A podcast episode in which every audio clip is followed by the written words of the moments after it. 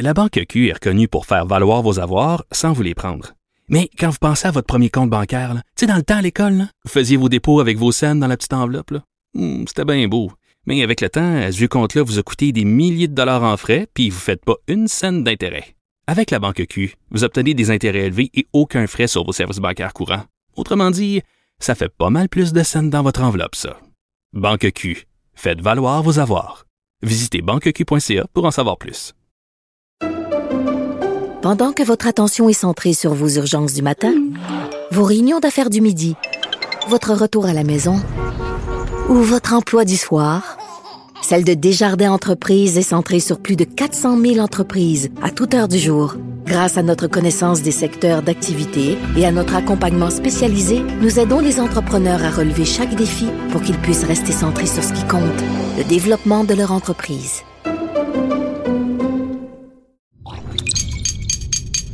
Cube Radio. Cher public, nous vous invitons à prendre place confortablement et à fermer la sonnerie de votre téléphone cellulaire. En cas d'incident, veuillez repérer les sorties de secours les plus près de vous. Bon divertissement. Un, deux, un, deux. OK, c'est bon, on peut y aller. Sophie Durocher. Elle met en scène les arts, la culture et la société pour vous offrir la meilleure représentation radio. Sophie Durocher. Tout un spectacle radiophonique. Bonjour tout le monde, très contente de vous retrouver. Mon invité qui est en studio, qui nous fait le plaisir d'être là en présentiel, comme on disait pendant la pandémie, c'est Gabrielle Bouliane Tremblay, que vous connaissez bien sûr comme autrice, comme comédienne, comme actrice. Ben là, elle vient euh, nous parler d'une lettre qu'elle a publiée, une lettre ouverte qu'elle a publiée dans le Journal de Montréal, Journal de Québec, qui est vraiment un appel à l'aide. C'est au sujet de la ligne téléphonique Interligne, qui est une, une ligne téléphonique pour venir en aide aux membres de la communauté LGBTQ2+. Et cette ligne-là est menacée. Donc l'heure est grave et Gabrielle avait envie de nous en parler. Elle est en studio. Bonjour Gabrielle. Bonjour Sophie, merci. Quel plaisir de vous rencontrer en personne. Merci pour l'invitation. Et ben c'est tout à fait normal parce que votre lettre m'a beaucoup euh, interpellée. Euh, on va peut-être commencer par le début, Gabrielle. C'est quoi Interligne? Interligne, en fait, c'est un service d'aide et de référencement euh, qui concerne la diversité sexuelle et la pluralité des genres. Anciennement, c'était Gay Écoute. Alors ça, c'est encore pas Ah, Ça c'est bon parce que oui, c'est ça. Les, les gens connaissaient très bien le terme gay écoute. C'est ça. Donc c'est en fait gay écoute 2.0. Ah, absolument. C'était dans un dans une optique en fait de répondre à, à, aux- à tous les besoins de la communauté, pas juste seulement orienté vers les personnes homosexuelles. Euh, le changement de nom s'est fait euh, il y a à peu près cinq ans et euh, dans le fond c'était vraiment pour rejoindre le plus possible les gens euh, concernés par cette situation-là parce que c'est la communauté, les communautés LGBTQ+ sont vraiment sujettes encore plus à, de la discrimination, euh, de la violence. Donc cette ligne d'écoute-là est spécifique pour ça. D'accord. Alors quand vous avez écrit votre lettre, c'est parce que la ligne est menacée. Euh, c'est tout à fait possible qu'à partir du 15 novembre, euh, la ligne de nuit ne soit plus là pour répondre aux appels des gens. Et il y a deux moments dans votre lettre qui m'ont vraiment touché, qui m'ont bouleversée, Ah oui? Gabrielle. Vous dites, je serais morte si personne au bout de la ligne ne m'avait aidée. Et vous dites, la ligne m'a sauvé la vie. Moi, je veux qu'on parle de ça. Oui. Pour bien comprendre, quand vous dites ça m'a sauvé la vie, c'est quoi? Euh, en fait, c'est on choisit évidemment pas les moments où est-ce qu'on est en détresse. C'est souvent la nuit, ça va être les moments où est-ce qu'on est plus vulnérable quand on a des, des problèmes avec, ne- mettons, la famille ou avec les amis ou euh, on vit des situations discriminatoires euh, sur les lieux de travail, etc. Donc, euh, la nuit, moi, j'étais beaucoup plus vulnérable parce que je, je vivais euh, seule et tout. Puis, j'ai déjà eu recours à ces services-là parce que si j'avais pas appelé, moi, pour vrai, mon plan, c'était d'en finir. Là. Donc, euh, c'était mon dernier recours, ça a été la ligne d'écoute. Et je suis tombée sur quelqu'un de- d'extraordinaire, euh, un- une personne euh, en écoute active qui m'a vraiment, vraiment écoutée, comprise Et oui, j'ai pas pesé mes mots euh, quand j'ai dit euh, je serais morte parce que littéralement ça m'a pas une sauvé la vie. image. C'était pas Non. une image pour faire, euh, pour, euh, pour attirer la pitié Non, des gens, là. C'est vraiment vrai. le cas pour moi et je le sais que c'est le cas pour des dizaines de milliers de personnes. Ça sauve des vies. Et le service de nuit, si il est, euh, il est en ce moment menacé, euh, c'est très précaire, ça va disparaître sinon si on n'a pas assez de financement. Euh, ça fait en sorte qu'il y a plus d'une dizaine de milliers de personnes qui n'auront pas accès le soir, alors qu'on sait qu'on est plus vulnérable le soir. Ouais, on l'est tous, hein, peu importe notre orientation, peu importe notre genre, peu importe notre âge. On est tous plus vulnérables le Oui. soir. On a comme des, des idées sombres qui nous, qui nous Il y a moins de assaillent. distractions aussi, donc. euh, Oui, puis on est un petit peu en dialogue avec soi-même. Mhm. La nuit, là, on se réveille le lendemain matin, puis on se dit, mon Dieu, pourquoi je pensais à ces choses-là la nuit? Oui. Mais je veux revenir, si vous le permettez, Gabrielle, puis je veux pas euh, être intrusive non plus dans votre intimité, mais je trouve que c'est important de mettre des mots sur ces situations-là, parce que, ben, je vous le raconte, euh, mon neveu est un homme transgenre. Et à chaque fois que je le vois, il me sensibilise et il me répète à quel point quand on fait cette transition-là, à quel point il y a des moments de doute, il y a des moments de difficulté, il y a des moments d'acceptation, mais il y a aussi des moments de rejet de la part de la communauté au sens très large du terme. Est-ce que c'est un moment où vous vous sentiez rejeté, où vous avez fait appel à Interligne? Oui, l'isolement. On est très sujette à l'isolement, les personnes trans en particulier. Euh, puis juste d'avoir quelqu'un au bout du, du fil, ça fait ça fait une différence énorme. Euh, puis ce qu'on ce qu'il faut comprendre aussi par rapport au gouvernement, qu'est-ce qu'on demande, qu'est-ce que ma lettre dit aussi. Moi, c'est un cri du cœur. Cette lettre-là, je l'ai écrite, je pense, en cinq minutes. C'était vraiment, il fallait que ça sorte et, et je peux pas concevoir parce que pourquoi j'y vais. euh, parler ouvertement de ça, c'est parce que moi, j'ai eu recours à ces services-là et ça a changé ma vie, ça a sauvé ma vie. Et je sais que ça fait une différence concrète dans la vie des gens. Euh, et aussi, c'est que euh, on n'est pas encore considéré par le gouvernement comme un organisme qui vient en aide à la santé, euh, orienté sur la santé mentale, alors Pourquoi? que toutes nos actions sont portées vers là. Euh, à la base, on est considéré comme un organisme de diversité sexuelle et de genre. Euh, donc, euh, ça fait en sorte que le financement est moindre euh, que si on était considéré comme un organisme de santé mentale. Vous avez besoin de combien de sous?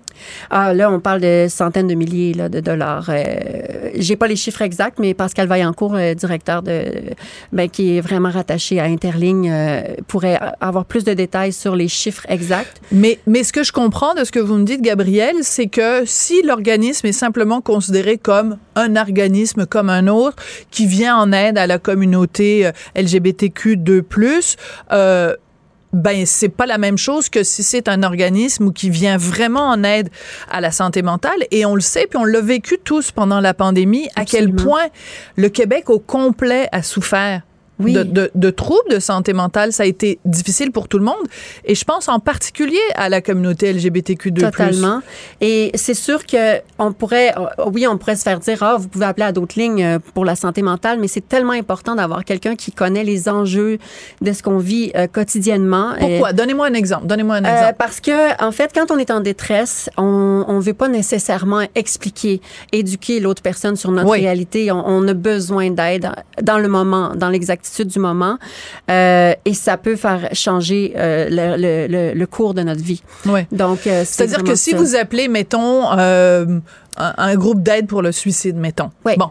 Puis que vous, êtes- vous êtes obligé d'expliquer, ben moi, je m'appelle Gabrielle, puis moi, je suis une, une femme transgenre, puis là, voici ce que je vis. Ben là, vous perdez du temps, puis pendant ce temps-là, vous n'êtes pas en train de dire, ben je souffre, puis j'ai besoin d'aide. Oui, puis en même temps, on ne sait pas sur qui on peut tomber. Quelqu'un peut, Ah.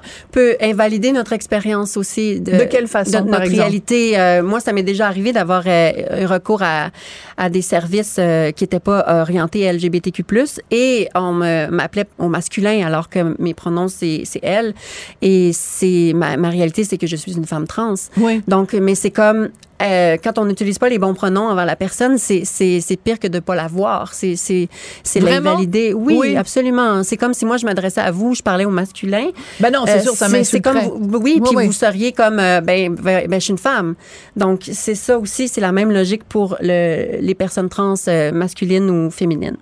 Est-ce que une, solution, une piste de solution, ce serait pas, par exemple, que dans différents or- organismes d'aide, il y ait aussi euh, des formations pour que les gens euh, dans ces différents organismes-là puissent mieux comprendre, par exemple, la réalité des gens trans. C'est sûr que c'est un volet à prioriser pour certaines personnes, mais en ce moment, pour Interling, qui est déjà un expert dans le domaine, ça serait important que le gouvernement, euh, malgré toutes les parutions, on a été dans plus de 60 médias, euh, des mentions, euh, la lettre, mais aussi des interventions de Pascal Vaillancourt, etc. Et aucun, aucun euh, aucune réponse du gouvernement jusqu'à présent. C'est sûr, il y a eu les élections, Oui. mais je peux pas croire qu'avec tout ce bruit qui se passe en ce moment, Ouais. euh, on, on daigne euh, prendre en considération. Parce que oui, on peut nous écouter, euh, on peut nous entendre, mais c'est important aussi de nous écouter et nous prendre en considération. Tout à fait. Euh, mon neveu me l'a répété à plusieurs reprises, le taux de suicide chez les personnes trans est plus élevé que dans le reste de la population. Est-ce que c'est une, une crainte avec laquelle vous vivez euh, quotidiennement? Pas juste vous en votre nom propre, mais aussi d'autres. La oui. communauté vit Ben, avec ça. Notre moyenne euh, d'espérance de vie, elle est moindre que la majorité des gens, hein, euh, les personnes trans, euh, parce que justement, euh, de l'incompréhension, de la discrimination, euh, des préjugés, de la violence. Et il- faut penser aussi la transphobie. Là, c'est ça, ça relève en fait d'une incompréhension, mais la transphobie en- peut en venir jusqu'à tuer. Euh, des gens, Li- littéralement, c'est comme l'homophobie. euh, Tués parce qu'ils sont trans.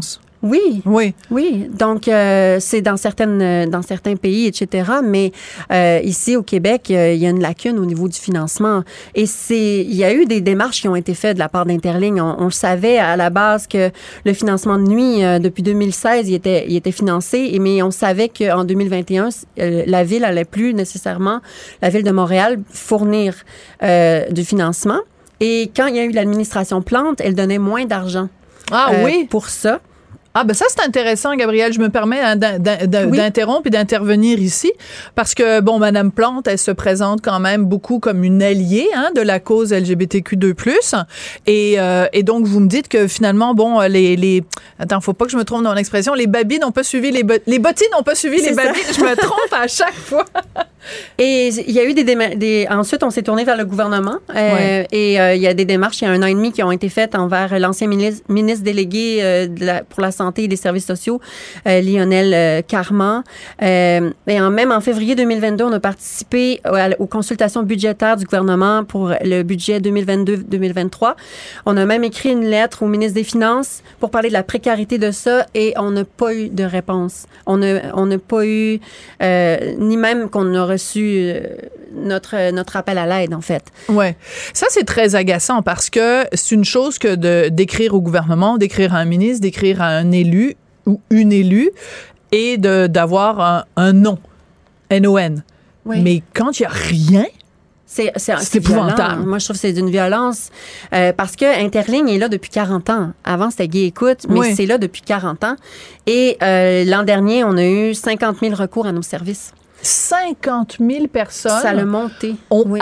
bon, par rapport à l'année d'avant. Et là-dessus, euh, compter à peu près 35 c'est la nuit. 35 de ces 50 000, euh, de ces 50 000 personnes-là euh, ont appelé dans le la fond, nuit. pour avoir de Donc, si je fais un calcul mathématique un peu boboche, là, mais mettons, ce serait 15 000 personnes qui ont appelé la nuit. En gros, là, Ouais, en- en donc moyenne. si le, le service de nuit euh, se termine, ben, c'est 15 000 personnes potentiellement pendant une année qui n'ont plus de ressources vers qui se retourner. Et Interling, c'est c'est vraiment bien la façon dont il fonctionne. C'est parce que on peut soit clavarder anonymement, on peut, Ah. on peut soit euh, texter. Euh, pour l'aide, Euh, on peut parler au téléphone avec euh, de, de façon anonyme. Donc, et moi-même, j'ai eu recours à un moment donné dans la pandémie, ça allait vraiment pas bien.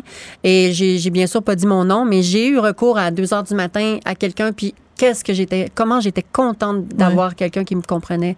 Pourquoi ça a été plus difficile pendant la pandémie, Gabrielle? Euh, ben, c'est l'isolement. Euh, je veux dire, tout le monde, est, est- que que- qu'on soit trans ou pas, on, on a vécu ce confinement-là général. Euh, ça a des séquelles importantes, des, des, des conséquences importantes. Ça a laissé des séquelles sur plusieurs personnes euh, au niveau de l'anxiété sociale, parce qu'après, on revient dans, dans le monde, de, entre guillemets, normal et, et euh, ça fait beaucoup de pression.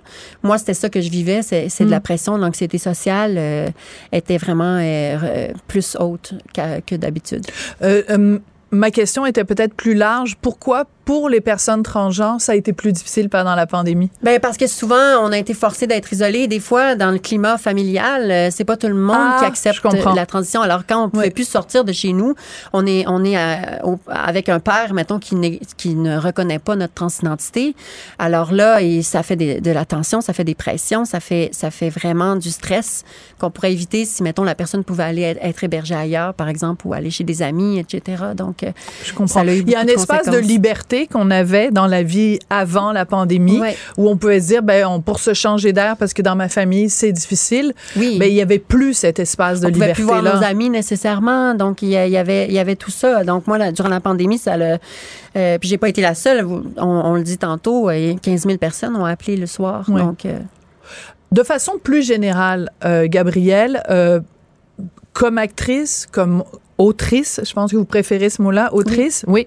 Euh, quand vous êtes présente dans les médias, vous êtes vraiment, entre autres, bien sûr, porte-parole de, vous-même, mais aussi porte-parole de la cause de la communauté euh, LGBTQ2+. Est-ce que vous trouvez que les choses ont un peu évolué, évolué, pas du tout évolué ou beaucoup évolué, mettons, les cinq dernières années? bien, c'est sûr. Euh, si je regarde, mettons, au Québec, il y a une évolution. Euh. Je pense que on s'intéresse euh, et on prend le temps d'écouter. Moi, je pense que c'est tellement important d'écouter parce qu'on a deux oreilles et une bouche et on devrait écouter deux fois plus qu'on parle. Euh, donc, euh, pour moi, c'est important l'écoute et c'est comme ça qu'on s'enrichit en tant que société. Ouais. Euh, c'est vraiment euh, par l'écoute de l'autre des différentes réalités. Euh, ça, ça nous nourrit en tant qu'humains, mais je pense qu'il y a encore énormément de travail à faire. Et oui, on voit la montée de l'extrême droite un peu partout à travers. euh, Mais vous la le sentez monde. au Québec, l'extrême droite? ben, quand on est une personne trans, il faut se dire que, même dans la communauté LGBTQ+, il faut se dire qu'il y a toujours nos droits qui sont quand même pas acquis tout le temps. Mais si je compare, par exemple, Gabriel, le Québec par rapport au reste du Canada et euh, le Québec, par exemple, par rapport au reste de l'Amérique du Nord, par rapport aux États-Unis, et même de façon générale par rapport au reste du monde, est-ce que vous êtes d'accord avec moi euh, pour dire que quand même au Québec, on se compare avantageusement à pas mal de pays à travers oui, le monde? je pense qu'on est... Je dis pas euh, qu'on est parfait, hein? On est peut-être dans le top 10, on va dire, mais euh, on n'est pas parfait. Et je pense que euh, se reposer sur les avancées qui ont été faites, je pense qu'il y a encore plus à, à faire. Mais je pense que de, si le gouvernement pourrait avoir... là, c'est sûr qu'il est en train de nommer les ministres et tout, donc on attend un peu, mais on, on s'attend, on espère à une réponse quand même. Oui, alors écoutez, ça c'est intéressant, puis je veux pas vous prendre euh, au piège, hein, parce que je vous avais pas, on n'avait pas du tout prévu de parler de ça, mais pendant la campagne, euh, Éric Duhem, qui est lui-même membre de la communauté LGBTQ2+, euh, il a euh, suggéré qu'au lieu d'avoir un, un ministre de la condition féminine, qui est un ministre de l'égalité homme-femme, et de la diversité de genre et que ce ministère-là non seulement défendrait les droits des femmes, défendrait les droits des hommes et déf- défendrait les droits des personnes de la communauté LGBTQ de plus. Est-ce que c'est une idée qui pourrait être intéressante pour vous ou vous vous trouvez que c'est pas pertinent? Ben moi, ce que je veux plus revoir, c'est des projets de loi qui sont euh, euh, qui, qui mettent en jeu l'intégrité des personnes trans. Comme quoi? On a eu le projet de loi 2 l'année passée, Oui. euh, qui qui avait certaines clauses qui étaient qui étaient euh, problématiques par rapport à l'intégrité des personnes trans et intersexes. Euh, donc, euh, ce que ce que je veux voir, moi, c'est un gouvernement qui nous écoute, qui nous soutient, euh, et ça sera dans la forme que ce sera, mais moi, pour être honnête, j'ai pas tant suivi ça, là, la campagne électorale. Euh, mais je suis là quand je vois que la communauté euh, peut être menacée ou euh, donc. euh, ceci dit, je suis pas, je, suis- je parle en mon nom. hein, je, je veux que ça soit clair que euh, dans la communauté trans, euh, on a plusieurs voix et euh, on. Oui, mais c'est la vôtre que je veux entendre. Oui, c'est ça. Voilà. Non, mais c'est sûr que je vous demande pas non plus de parler au nom de 92 000 autres personnes. C'est votre opinion à vous. Et j'adore votre réponse de dire, ben moi, ce que je veux, en fait, ce que vous nous dites, c'est je vais juger le gouvernement au projet de loi qui va mettre de l'avant. Parce qu'on s'entend que euh, les paroles, c'est quelque chose, Voilà. mais les actions, c'est toujours ça qu'on qu'on priorise. On pourrait chanter comme, euh, comment s'appelle-t-il, Alain Delon avec Dalida, paroles et paroles et paroles. Ah, Mais tu sais, à un moment donné, ça suffit. On veut des actions. Donc, on lance cet appel. Je me joins à vous pour lancer cet appel. Gabriel. Euh, que ce soit à Valérie Plante ou que ce soit au gouvernement de Monsieur Legault, de s'il vous plaît financer cet organisme qui est si important. Et en plus, grâce à cet organisme-là, vous êtes encore parmi nous, Gabriel, et tous les gens de la communauté LGBTQ2+ aussi peuvent profiter de ce service-là. Et c'est tellement important. Je peux rajouter quelque chose vite, Rapidement, mais oui, bien On sûr. demande pas plus d'argent que n'importe qui d'autre. On demande juste d'être financé comme tout le monde. Voilà, adéquatement. Adéquatement. Adéquatement, tout à fait. C'est une demande qui me paraît légitime. Merci beaucoup, Gabriel. C'était un plaisir de vous avoir avec moi. Elle se déplace du côté court au côté jardin pour couvrir tous les angles de la nouvelle. Pour savoir et comprendre, Sophie Durocher. culture, tendance et société. Steve Fortin. Steve, bonjour, comment vas-tu? Je vais très bien, toi? Ben moi, ça va très bien. Écoute, euh, deux textes extrêmement importants dont tu veux nous parler aujourd'hui. D'abord, euh, l'écrivain Kamel Daoud qui a publié une tribune euh, dans les, les magazines français, je pense c'est Le Point, avec un titre assez coup de poing, Le voile est un féminicide. Et parallèlement à ça, il y a Christian Rioux qui écrit dans Le Devoir, qui lui a écrit un texte sur le voile. Euh, et dans les deux cas, ce que, les, ce que ces hommes-là disent, c'est il faut s'ouvrir les yeux sur ce qu'est réellement le voile. Oui, je vais m'attarder euh, peut-être un petit peu plus à celui de, de, l'écrivain Daoud, euh, l'écrivain algérien, francophone. Euh, il, y a de ces textes qu'on lit, des textes qui sont plus que des textes coup de poing. Moi, je les vois presque comme des étendards. il, y a, quelque chose dans ce texte-là qui m'a profondément touché parce que euh, ça visait juste, parce qu'on était euh, exactement là où euh, il me, me semble-t-il dans notre propre société, parce que quand un texte est écrit de, telle façon que celui de, de, de, de M. Daoud, il traverse les frontières. Il s'applique, par exemple, à, à- c'est comme s'il avait envoyé un message non seulement à l'Occident, mais très, très précisément aux féministes euh, occidentales. Et, et j'ai retenu quelques passages très courts. Il me semble qu'il faut les lire. Euh, donc, euh, il parle bien entendu des manifestations qui éclatent. Je le cite des femmes brûlent leur voile, coupent leurs cheveux pour rappeler au monde leur tragédie, leur courage. Cela suffit à tout, euh, à dire tout et à tout démentir. Ce n'est pas un événement rare d'ailleurs. Une femme harcelée, violentée, menacée, tuée ou excommuniée parce qu'elle refuse de porter le voile. C'est une chose banale dans le monde dit euh, musulman. Une femme qui ose arracher ce linceul confessionnel, c'est encore pire que l'apostasie. C'est le choix de la pornographie, de la, de la prostitution, de la désobéissance civile.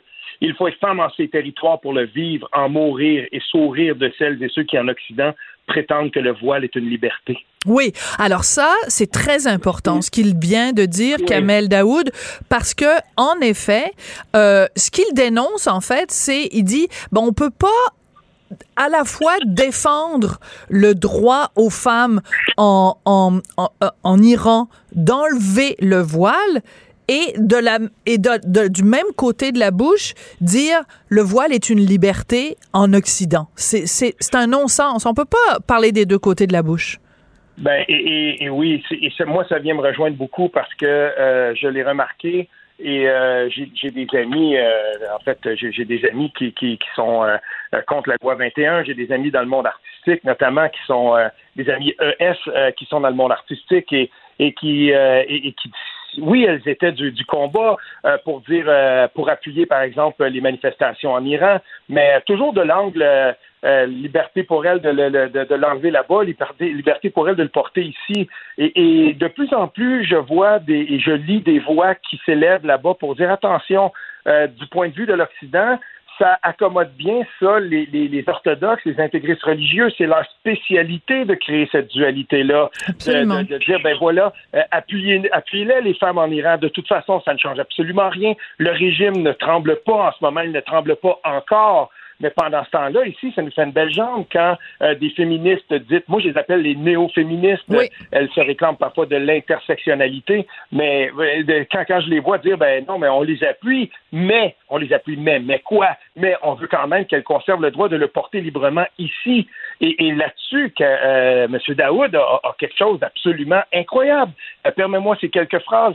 Le voile n'est pas un épiderme qui souffre d'un racisme adverse, mais un uniforme d'enrôlement. Mm. Le voile n'est pas le signe d'une identité communautaire, mais un renoncement à toute identité et communauté au bénéfice d'un refus de vivre ensemble, du partager, de s'ouvrir et de s'enrichir mutuellement. C'est tellement C'est fort. C'est tellement bien écrit. C'est tellement ben, brillant. Et tu sais quoi? Et tu sais pourquoi c'est important? Parce que euh, quand on parle du voile, OK?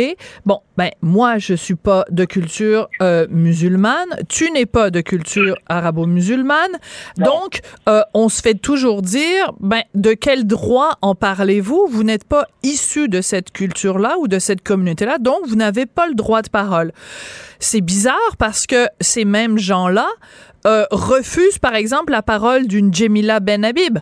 Ils refusent mhm. la parole d'une Nadia El Mabrouk et de la même façon, ils vont refuser la parole d'un Kamel Daoud.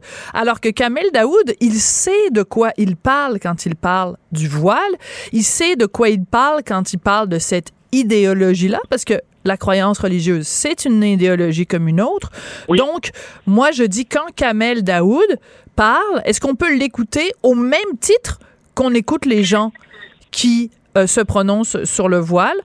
Euh, il a cette légitimité-là d'en parler. Donc, écoutons ce qu'il a à dire et ne et n'écartons pas du revers de la main juste parce que son discours ne correspond pas au discours qu'on entend habituellement en Occident. Et cette sensibilité d'être capable de nommer la chose sans heurter. je ne pense pas il euh, n'y a pas un style d'écriture, euh, Kamel Daoud, qui, qui, euh, qui va heurter. Et, et, on lit ça, puis on a l'impression de lire les paroles euh, de quelqu'un de très sage et de quelqu'un qui a, a, tout le, poids et la connaissance de ce dont il parle, ce que moi, je n'aurais jamais quand je vais traiter de ces sujets-là. Donc, c'est pour ça que des textes comme celui de M. Daoud sont si importants.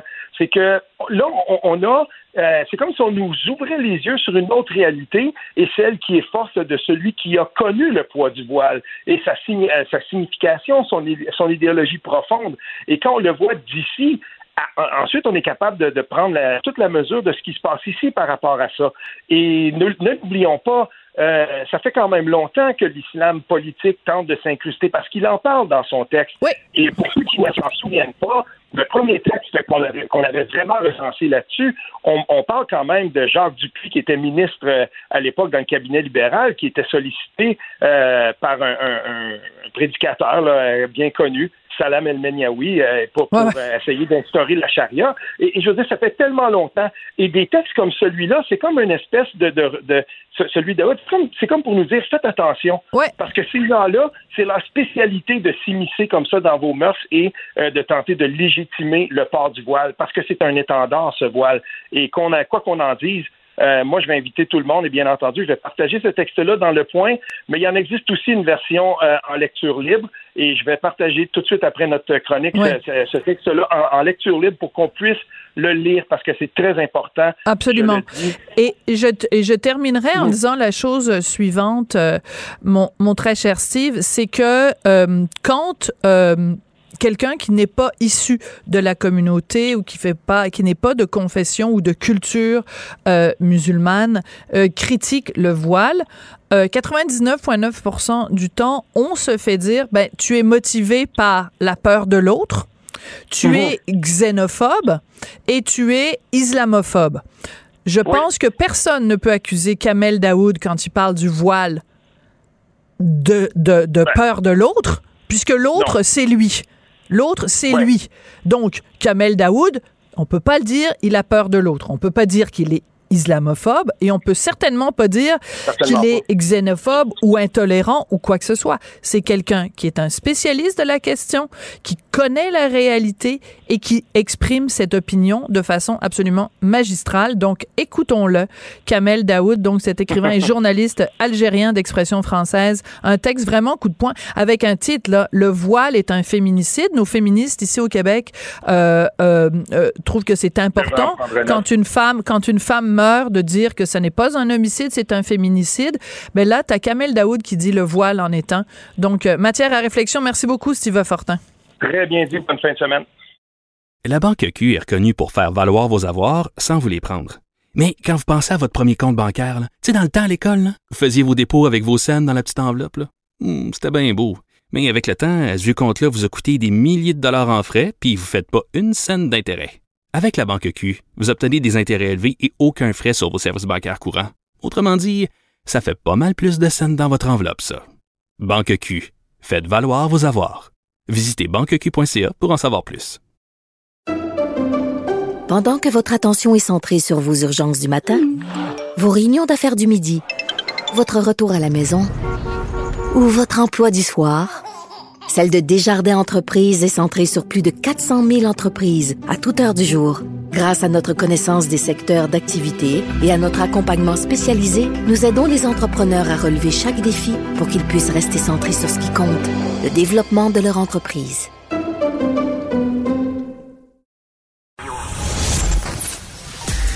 Sophie Durocher. Divertissante. Elle sait comment se donner en spectacle pour vous offrir la meilleure représentation. C'est tout en anglais. Sophie Durocher. C'est toi qui as tiré la sonnette d'alarme? Le Québécois moyen était Guy Nantel. euh, quelqu'un qui subissait et qui se disait je ferme ma gueule parce que je veux pas perdre ma job. La rencontre. Cet asservissement, cette servitude volontaire. Tu sais, quelqu'un qui va dire, par exemple, moi, j'étais allé à l'urgence, là, j'ai attendu 6 heures, OK? La rencontre. Nantel. Durocher. Bonjour Guy Nantel, Euh, on a deux sujets dont on veut parler aujourd'hui, mais je prends 30 secondes avant. Euh, tu vas être à Tout le monde en parle dimanche, mon petit coquin. Ben oui, toi. Je vais, je vais jaser de mon show, puis probablement un petit peu de la course à chefferie du PQ, puisqu'il y a eu une élection euh, Ben oui. récemment.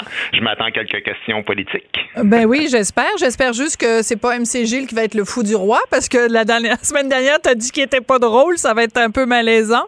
Ben au contraire, moi j'aime j'aime ça le, quand les gens qui m'insultent peuvent être en face de moi. Euh, normalement, ça ça les gêne un peu plus. non, non, ça serait de bonne guerre. J'aimerais ça pour Ouais, ben c'est un- ouais. c'est un gars que j'aime bien, MC Gilles, pour vrai. Puis euh, j'aime j'aime écouter euh, l'Infoman à chaque semaine. là. Fait que je Oui, suis oui. un fan. Non, puis de toute façon, euh, t'as peur de rien puis t'as peur de personne, dans le sens que, je veux dire, euh, c'est c'est ça qui est drôle aussi, c'est de pouvoir confronter les gens puis de d'avoir une discussion franche et sérieuse. Bon, alors écoute, euh, donc je te dis merde pour euh, dimanche. Écoute, on voulait parler, bon, c'est un texte euh, qui est publié dans le dans la presse. Mario Girard qui a assisté la semaine dernière à un spectacle contre la langue de bois. Il y avait toutes sortes de personnes qui participaient à ce spectacle-là. La comédienne Pascal Monpetit, l'ex-politicienne Marie Monpetit et il y avait Will Prosper, le militant antiraciste. Et à un moment donné, il a parlé des vieux qu'il considérait responsables des résultats électoraux. Puis s'est dit comment on pourrait se débarrasser d'eux? Et il a évoqué la méthode des Allemands. Hum. Moi, j'aimerais ça euh, que les gens qui sont très à gauche, parce que c'est un spectacle euh, très à gauche, là, euh, c'est même euh, écrit dans, dans l'article de la presse que c'est évidemment euh, une foule, tu sais, je sais plus comment il dit ça, Mario Gérard, je pense qu'il dit ça, ça traverse, tu sais, c'est au cabaret La Tulipe qui traverse l'axe Québec solidaire, donc on s'attend à ce genre de public-là. Mais j'aimerais que ces gens-là m'expliquent leur indignation à deux vitesses parce que j'ai beaucoup de misère à suivre ça. D'abord, juste l'invitation de Will Prosper à cette soirée-là. La plupart de ces gens-là, là, tu sais, souvent, ils ont le réflexe, euh, aussitôt qu'une personne euh, connue tient des propos qui sont soupçonnés d'être non conformes à leur capacité de débattre, là, cette personne-là doit être barrée à vie, puis il faut plus la voir dans aucun média, puis bon, ils n'ont pas le pardon facile. Et là, tu as comme ce gars-là qui a été forcé à démissionner par la GRC, euh, supposément parce qu'il aurait informé des criminels pour des causes aussi graves que meurtre. Puis il y a comme personne qui s'indigne de ça. Alors déjà, je me pose des questions sur comment ça se fait que des fois tu fais juste tenir un propos, puis ça, c'est il n'y a plus personne, tu deviens toxique, alors que là, dans ce cas-là, tout ça bien, bien correct. Après ça, les propos qu'il tient dans cette soirée-là, parce que c'est pas un spectacle de stand-up comique, là. Tu sais, je veux dire, c'est, pas quelque chose qui est sans équivoque que tu fais évidemment, parce que moi-même, je tiens des propos totalement déplacés si on les prend au premier degré dans un spectacle d'humour. Mais là, c'est ça ça ressemble plus à des propos éditoriaux. Hein? On veut mettre un terme à la langue de bois, donc on va dire ce qu'on a à dire.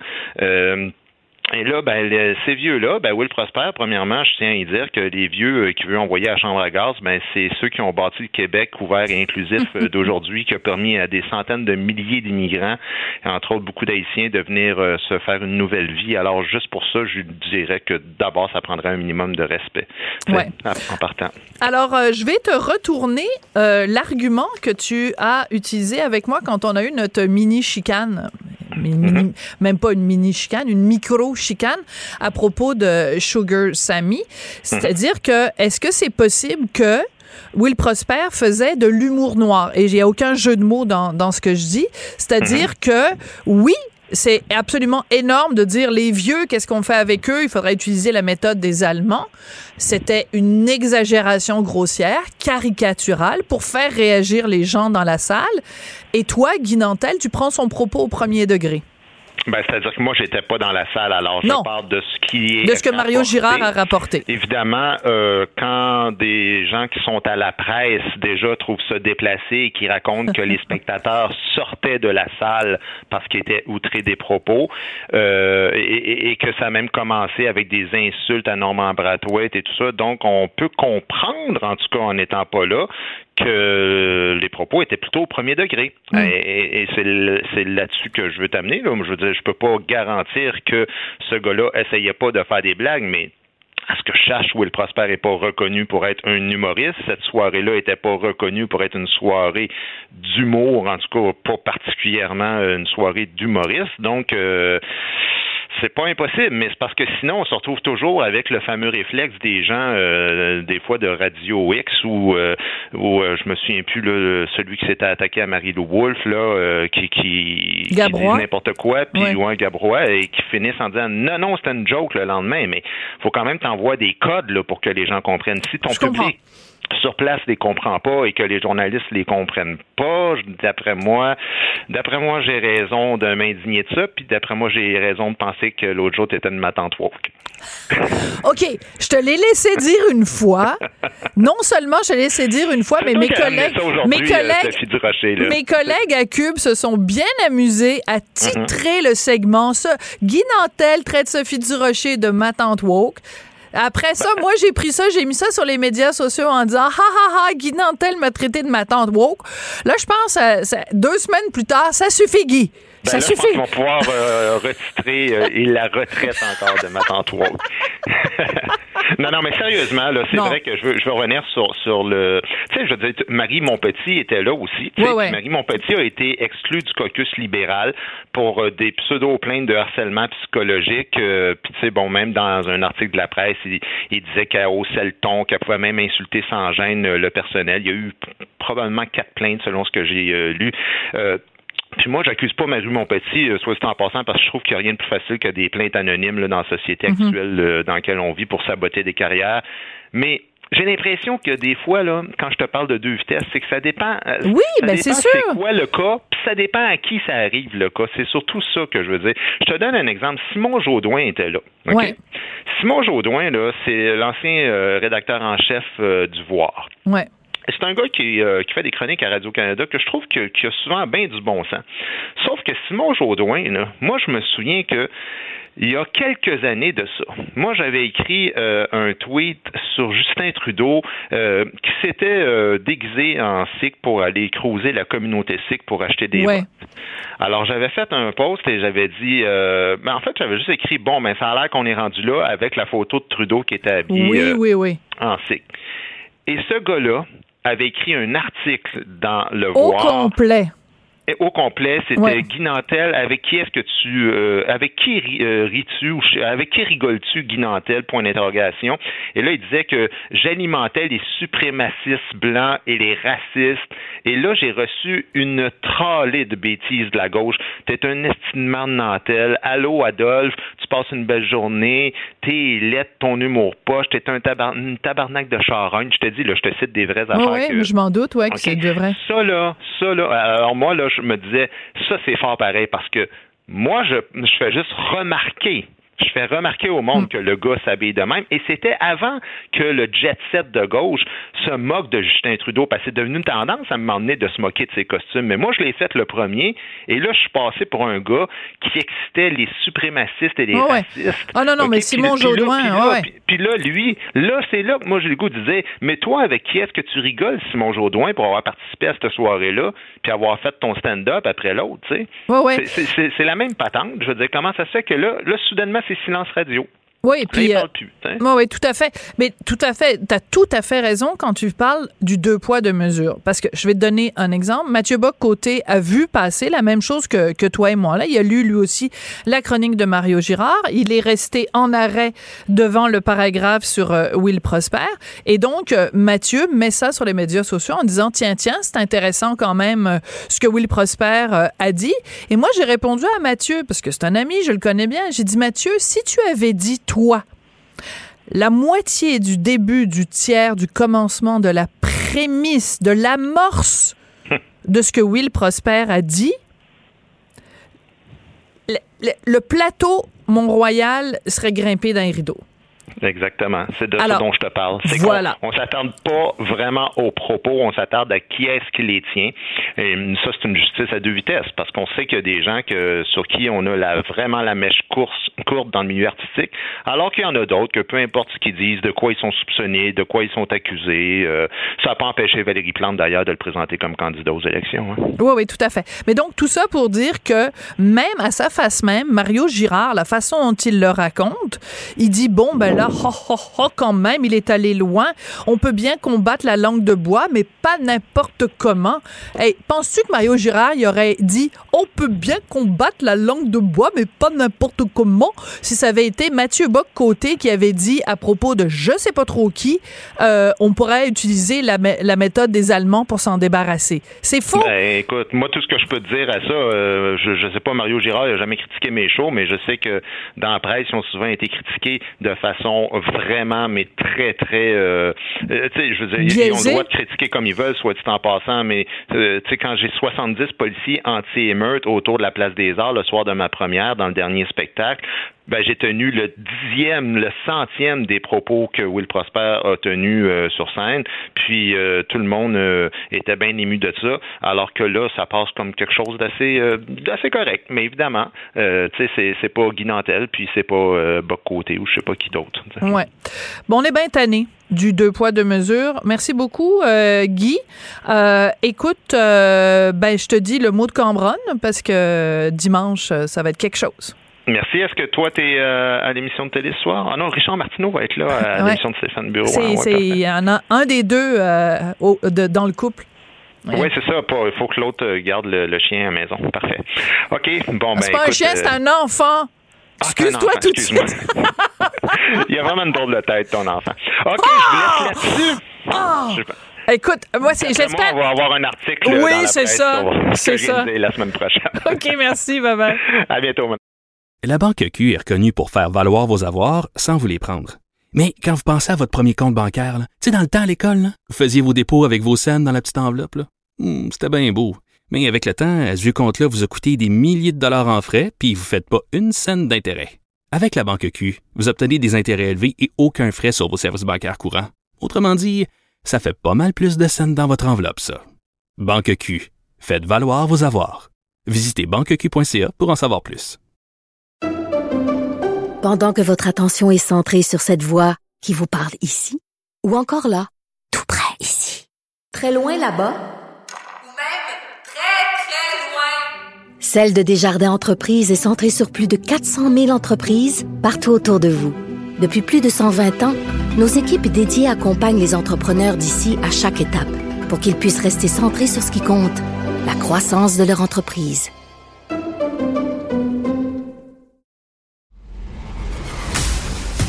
Sophie Durocher. Elle pose les projecteurs sur les acteurs de la nouvelle.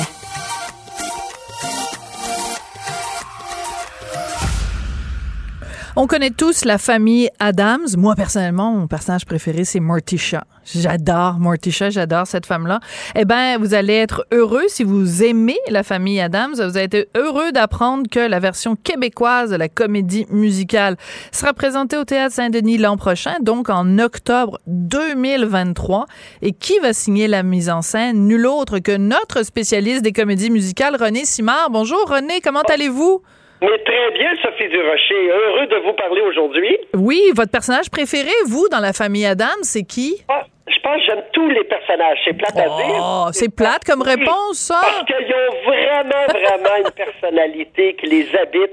Et c'est ça, en tant que metteur en scène, qui est formidable à décortiquer. Quand on prend l'oncle fétide, Uncle Fester, qui disent en anglais, écoute, c'est, c'est un personnage en soi et d'une importance, là, Ouais. dans, dans justement l'histoire de, de la famille Adams.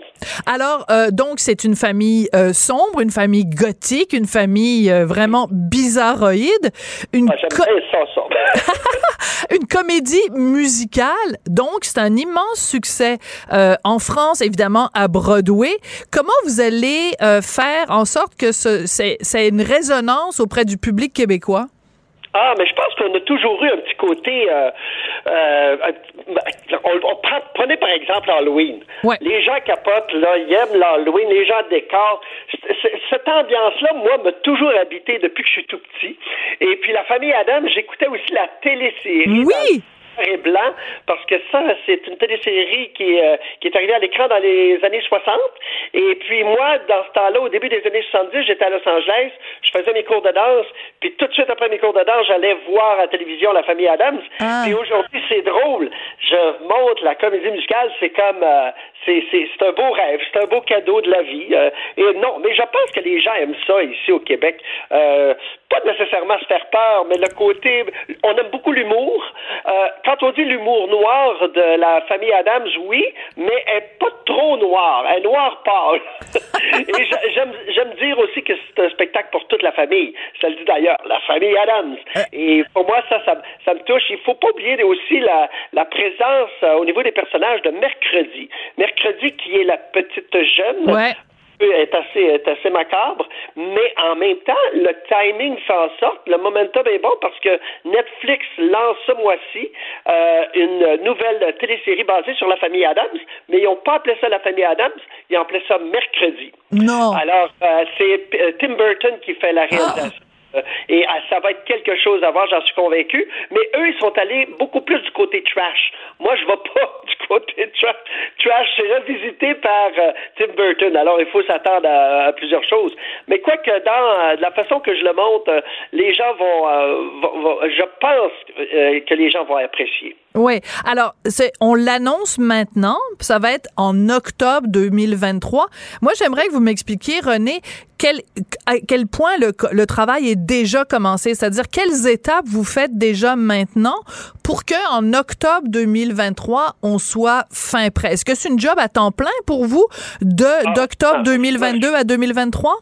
Écoutez, la seule chose que je vais faire en même temps que la famille Adam, ça va être euh, une centaine de shows pour euh, le dîner de con. Oui. On a joué ça tout l'été, puis ça a été formidable. On été complet à Drummondville. Mais là, on va faire une tournée. Mais j'ai organisé mon horaire pour être efficace. D'ailleurs, moi, je travaille en amont parce qu'en ce moment, on fait pas des, des, des spectacles du dîner de con. Alors moi, je peux vous dire au moment où on se parle, aujourd'hui, le 7 octobre, mon équipe technique est pas mal toute en place. Et euh, là, euh, le processus des auditions, c'est entre le 2 et le 18. J'ai déjà commencé à avoir euh, des, des acteurs-actrices euh, pour certains rôles, mais le gros des auditions va se faire le, le- entre le 2 et le, et le 18 novembre. Et il va y avoir des, des, des callbacks, des gens qu'on rappelle Ouais. en, jan- en Alors, janvier. Comment- on travaille le texte, on travaille la musique, on travaille la musique de Guillaume Saint-Laurent qui a fait Mary Poppins Footloose. Écoutez, euh, nommez-les, j'ai le spécialiste en chef au niveau musical. Je suis allé chercher aussi des jeunes chorégraphes. Euh, Oui, les gagnants Twins. de la première saison Révolution, euh, c'est Team White. Oui. Les jeunes. Alors, je les ai rencontrés, je suis allé les voir dans leur studio à Blainville, et puis euh, je les regardais, me regarder, puis à eux deux, ils faisaient pas mon âge. J'ai dit, oh boy, là, c'est là à vieillir un peu, mais j'aime ça m'entourer de jeunes. Puis c'est ce que c'est ce que j'aime de, de, de la mise en scène. Euh, puis au niveau du décor aussi, c'est un jeune qui fait le, le décor. Alors on a beaucoup, beaucoup, beaucoup de talent au Québec dans tous les domaines. C'est fou, hein, c'est fou. Moi, j'aimerais ça que vous m'expliquiez, René, comment ça fonctionne. Pour les gens qui nous écoutent, puis qui ont, qui sont pas, évidemment, de ce milieu-là. Moi, je suis pas de ce milieu-là non plus. Comment ça fonctionne, par exemple, quand vous lancez un appel à tous, parce que vous voulez donc avoir les comédiens qui vont être sur scène, mais qui aussi sont capables de danser, sont capables de chanter. Euh, vous, vous cherchez quoi? Par exemple, prenons le personnage que moi j'aime beaucoup de Morticia. Euh, Vous cherchez quoi? Quel genre de Morticia vous cherchez? Moi, je cherche une Morticia qui est euh, sensuelle, Hmm. une colonne vertébrale, qu'on sent à des kilomètres à ronde, justement, cette sensualité-là. Je cherche euh, une femme qui bouge bien, une femme qui est solide. C'est une, c'est une germaine, Morticia, hein, mais avec Ah. beaucoup de sensualité, parce qu'elle, euh, c'est, c'est, c'est son manoir. Elle, elle a une emprise sur son mari qui l'adore comme un fou. Et puis, euh, le mensonge n'a aucune place entre les deux. Et, et ça, c'est quelque chose qui est, qui est assez clair dans, dans, dans- dans l'histoire de, de la famille Adams. Et, euh, et, c'est ça qui est beau. C'est une, moi, ce que j'aime dans, dans, dans cette histoire-là, c'est bon. Ce que j'aime de la comédie musicale, c'est d'aller chercher des gens justement. On appelle ça euh, communément appelé en anglais des triple threats. Ça, ça veut dire des gens qui ont les trois talents, donc Oui. chanter, danser, jouer. Et pour moi, c'est hyper important que tous ces, euh, ces facteurs-là soient réunis euh, pour, euh, pour une Morticia, entre autres. OK. Pour, Alors, attendez juste deux secondes, parce qu'il faut que je vous arrête deux secondes, René, parce que vous nous avez dit que le personnage de Morticia, euh, c'était une germaine, mais qui était sensuelle. Oui.